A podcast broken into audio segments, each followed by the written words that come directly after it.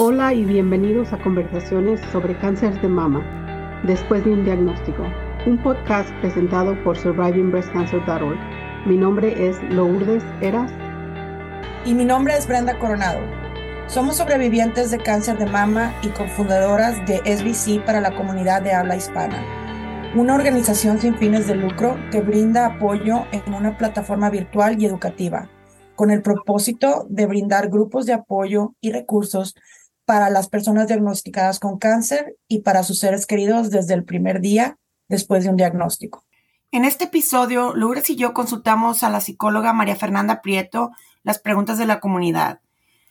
La psicóloga nos explica, entre otras cosas, cuáles son los síntomas físicos que nos pueden indicar que algo no está bien emocionalmente y cómo podemos aprender a escuchar las señales que nuestro cuerpo nos envía. Adicionalmente nos explica de manera sencilla qué es la decodificación. No te pierdas nuestro próximo webinar Conversaciones entre amigas, donde Lourdes y yo compartiremos aquellas frases que algunos familiares o amigos nos han dicho y que definitivamente no hay que decirle a una persona con cáncer. Únete a nosotras y comparte tus experiencias. Síguenos en nuestras redes sociales, en Facebook y LinkedIn después de un diagnóstico, en Instagram, arroba después de un diagnóstico, en Twitter, arroba después de un día uno. La ansiedad, cuando tú comienzas a estar como eh, muy reactiva, muy reactiva con todas las cosas. Por ejemplo, te dan una noticia y eso te, o sea, te impresiona. Si es de, bueno, te va a dar una, una, noticia por, ah, hubo un accidente. O sea, tú dices, Dios mío, cuando me lo dijeron, se me estoy el corazón, yo empecé a sudar. Ya, ya tu sistema nervioso no está igual, no está igual. Bienvenidos a la conversación. Carol Cajide pregunta, bueno, e, ella empieza comentando, hola, mi esposo falleció en octubre del 2020, mi suegra en el 2021 y a mí me detectaron cáncer en el 2022. La pregunta de ella es, ¿tiene relación el cáncer con estas pérdidas? Claro, debe estar relacionado directamente con un dolor. ¿Qué sucede? Cuando nosotros amamos, amamos y nos desprendemos del ser amado, se genera un, un dolor. Todas las separaciones generan dolor. Si ella no lo ha trabajado y ella no ha permitido que el dolor, como yo les digo a los pacientes, atraviese tu cuerpo, o sea, que tú lo sientas desde el cabello, que tú sientas tus, tus, ojos, tu cara, que tú sientas tu pecho y que ese dolor se agote. Es importante utilizar la emoción para poder agotarla, porque cuando nosotros no la utilizamos, ella simplemente se almacena y comenzamos entonces a manifestarla físicamente, biológicamente. Si ella no ha trabajado su duelo, muy, muy probablemente esta sea una de las causas principales, una emoción de dolor allí guardada, de dolor y debe, y debe haber también allí mucho miedo. Debe haber mucho miedo. ¿Tiene cáncer de mama? Sí, sí. tiene cáncer de mama. También. No, no, iba a preguntarle que si, que si tenía hijos ella. si tenía hijos. No comenta, no comenta. pero nos puede, nos puede, poner aquí en el chat mientras esperamos. Sí, yo tengo una pregunta. ¿Cómo puede ella trabajar esos, esos dolores y expres sacar todo eso que ella de esa manera lo contrajo, lo acumuló? En una bueno, para, para, para, eso Brenda sí va a necesitar este acompañamiento profesional, que sea ya una atención particular por su caso. ¿Para qué? Para que ella pueda primero hacer ciclos, ¿no? Hacer ciclos de perdón, hacer ciclos de soltar, tiene que soltar. Si hay culpa, soltar la culpa. Y por supuesto, entonces hacer lo que es la recolocación de esas figuras, ¿no? De esos seres amados. Colocar a la suegra, eh, colocar al ex esposo, a la persona que murió. ¿Por qué, ¿Por qué particularmente? Porque es que su caso es único, es, es individual. Entonces ella que debe hacer, lo más recomendable es que ella asista con un profesional de la salud mental y haga terapia. Eso es importantísimo. Yo hago terapia, mira, yo misma, yo tengo mi psicólogo también, porque es que es medular, sí, yo tengo mi psicólogo, yo,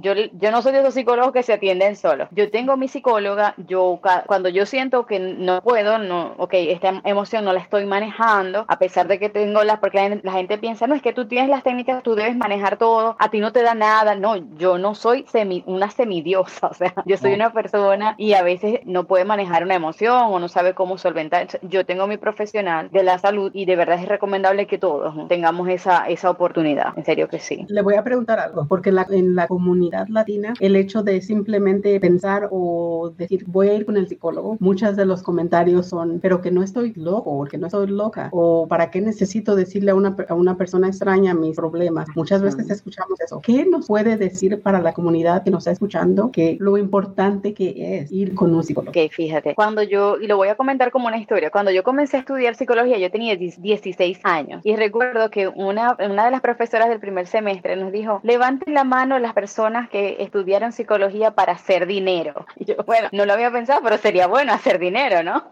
Después nos dice, ¿y quiénes, quiénes estudiaron psicología porque piensan que van a curar a la gente? Y yo, bueno, tampoco pensaba que iba a curar a la gente. Entonces dice ella, quiero que sepan que la psicología estudia el comportamiento y explica por qué, según nuestro sistema de creencias, tenemos una conducta o un comportamiento a modo de respuesta. Cuando ustedes le enseñan a la persona a comprender, porque el conocimiento nos empodera, cuando ustedes le enseñan a una persona a comprender qué está sintiendo, con qué lo está enlazando del pasado, qué respuesta está dando de manera automática porque así lo aprendió, cuando entiende que carece de educación emocional y no puede enlazar con la, con la inteligencia intelectual, entonces ahí tú dices, ah, uno va al psicólogo para aprender a conocerse, no necesitamos estar locos. Y es la palabra que utilizan, la palabra locos, no, nosotros no necesitamos estar locos, nosotros necesitamos es conocernos para aprender a ser cada vez mejor, mira, para crecer, para dar lo mejor de nosotros, para poder compartirnos sanamente. Para eso nosotros vamos al psicólogo. Es bien interesante porque si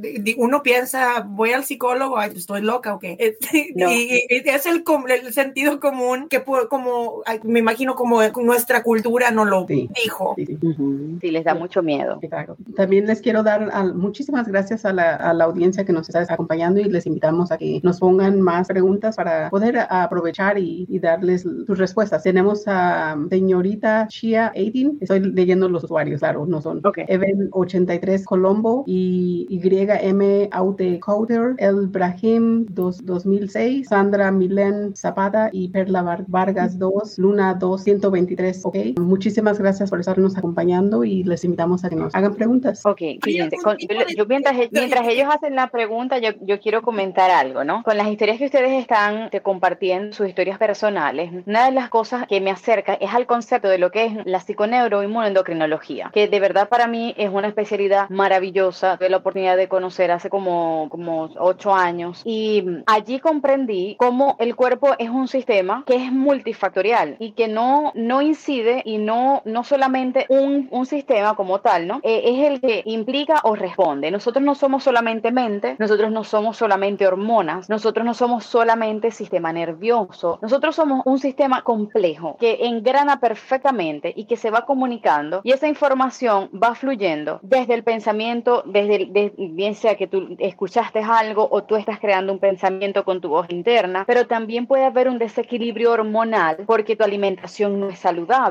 puede haber también un desequilibrio a nivel del sistema nervioso porque la arquitectura de tu sueño se está desparramando y no le estás dando atención. Entonces cuando comenzamos a comprender eso que ustedes se dieron cuenta que dicen, oh, después de esto yo cambié y ahora me escucho, allí comenzaron a ustedes a, a decir, ah, ok, si mi sistema, si mi sueño está frágil, entonces, por ejemplo, hay personas que no duermen, yo he tenido pacientes que no duermen, eh, por ejemplo, tres días que tienen sueños muy cortos o, muy, así como muy inestables, y a los tres días me dicen, doctora, estoy asustada porque yo escuché que me llamaron y estaba sola en la casa. Entonces, aclaro, ¿qué sucede? Ya el sistema nervioso, como está alterado, comienza a enviar una señal dañada al sistema psíquico y comienzan, por, en este caso, a ver, por ejemplo, las, las alucinaciones auditivas. Cuando nosotros entramos allí a ese momento de saber escuchar nuestro cuerpo y entendemos que el engranaje debe ser perfecto porque, mira, si tú en un, es como un reloj, si tú el reloj no, no permites que esa, el engrane no, no funcione, eso se detiene y no te va a dar más la hora. Y cuando se detiene, tú dices, está pasando algo mal, la hora se está retardando, el secundero no está avanzando. Si ustedes ya llegaron y ya tienen la maravillosa oportunidad de saber comprender cómo funcionan ustedes en su sistema, ustedes son ganadoras.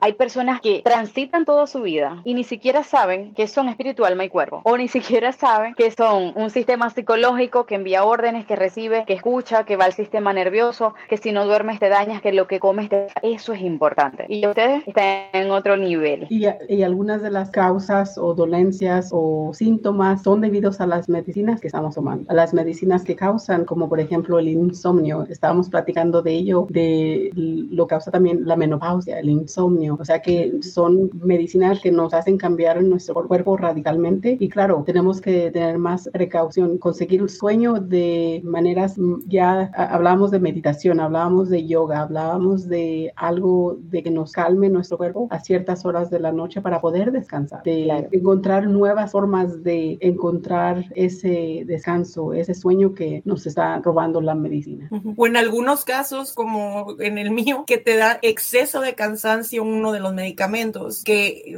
yo no estaba acostumbrada a necesitar siestas todos los días y ahora es, necesito la siesta para poder seguir con mis actividades de, de, de la casa, ¿verdad? Después de trabajar. Y es como, pues, ir, irnos adaptando y hasta la familia se está adaptando, porque mi esposo estaba también en, eh, él no es, no, nunca me había visto que llegara y me tuviera que dormir por media hora, 40 minutos, y ahora ya sabe que llego, me desaparezco un ratito y luego ya regreso y ahora sí, ¿qué, qué sigue? La pausa, la pausa, la pausa es, la pausa es muy rica, la y además es importante. Yo siempre le digo a los pacientes, mira, nosotros podemos tener energía y una energía rica que nos permite hacer muchas cosas, muchas actividades, pero siempre es bueno darse el permiso de tener un día o unas horas de algunos días para no hacer nada, para no colapsar, para saber que nosotros necesitamos dedicarnos tiempo a nosotras, a, escucharnos, solamente mira, a, reflexionar, oh, eh, hoy en la mañana cuando llegué al trabajo hice tal cosa, cuando estuve en la casa, hoy no debía haber gritado de esta manera, hoy reflexiona sobre nuestras acciones. Y eso a veces, como te pasó, como te pasó a ti, Brenda, ibas tan, tan rápido en el ritmo, en esa dinámica que tenías, ¿no? Que es que de verdad hacías tanto ruido afuera que no te podías escuchar. Pero ahora aprendiste que quién es primero.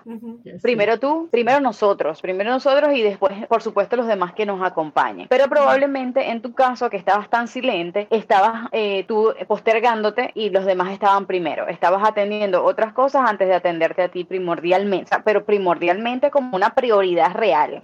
Ajá. Entonces, son cosas que suelen suceder. Una pregunta para, ¿cuáles son los, los signos o síntomas físicos que puede uno encontrar o que indican que algo no está bien emocionalmente y cómo puede aprender a escuchar las señales que nuestro cuerpo nos envía? Perfecto. Mira, el primer síntoma, síntoma número uno, el sueño, lo estábamos conversando. Síntoma número uno, el sueño comienza a tener variaciones. ¿Qué sucede? Aunque nosotros, eh, bueno, ya que ya hay varios estudios que han demostrado la importancia que tiene el sueño, ¿no? Cuando nosotros dormimos, lo que hacemos es como tipo los teléfonos, nos recargamos y algo mejor aún porque nosotros nos renovamos, nuestras células se renuevan. Entonces hay todo un proceso de desintoxicación de todas las toxinas del día, mira, de las comidas, de, tú sabes, todo, todo de los perfumes que nosotros usamos, del cansancio, del agotamiento. Hay toda una regeneración, una renovación celular. Cuando nuestro sueño se comienza a alterar, ya esa es una alarma pequeña a la cual debemos prestar atención. Otro síntoma también que es muy importante y a veces lo dejamos como, a veces ni siquiera le prestamos atención, es la regularidad con la que nosotros vamos al baño. Mm, si tú no vas todos los días al baño hacer tus necesidades, algo está pasando, porque tu cuerpo no está trabajando al mismo ritmo. Fíjate, eh, ir al baño, ¿no?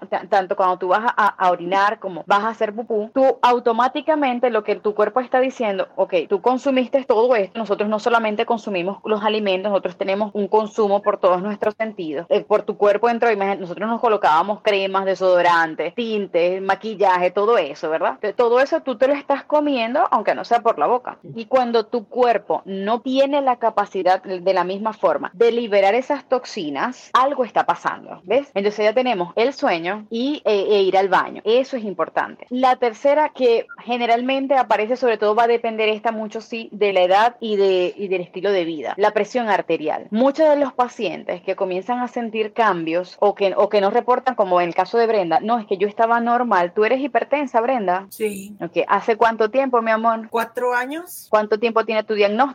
Hace eh, un año. Ok, fíjate, mira, Brenda, hace cuatro años comenzó a presentar problemas de presión arterial y no, no prestaste atención, no lo viste como, ah, es que ya tengo tanta edad y es normal. No, eso no es normal. nosotros hemos normalizado algunas cosas. Me lo conectaron como con ansiedad, que por la ansiedad me, me, me puso la, la, presión alta y me pusieron el medicamento y se me tranquilizaron las dos. Ajá, claro. Allí vamos con otra, mira, la ansiedad. La ansiedad, ya, ya llevamos cuatro. La ansiedad, cuando tú comienzas a estar como eh, muy reactiva, muy reactiva con todas las cosas. Por ejemplo, te dan una noticia y eso te, o sea, te impresiona. Si es de, bueno, te va a dar una, una noticia por, ah, hubo un accidente. O sea, tú dices, Dios mío, cuando me lo dijeron, se me estoy el corazón, yo empecé a sudar, ya, ya tu sistema nervioso no está igual, no está igual. Entonces te das cuenta. Y ya por último, ¿qué les diría? Cuando nosotros nos ponemos, eh, y, y, por supuesto, a veces pasa desapercibido, dependiendo de la edad. Por ejemplo, nos ponemos muy sensibles emocionalmente, bien sea o lloramos fácilmente y, entonces, eh, entonces nosotros decimos, ah, bueno, si tengo más de 40,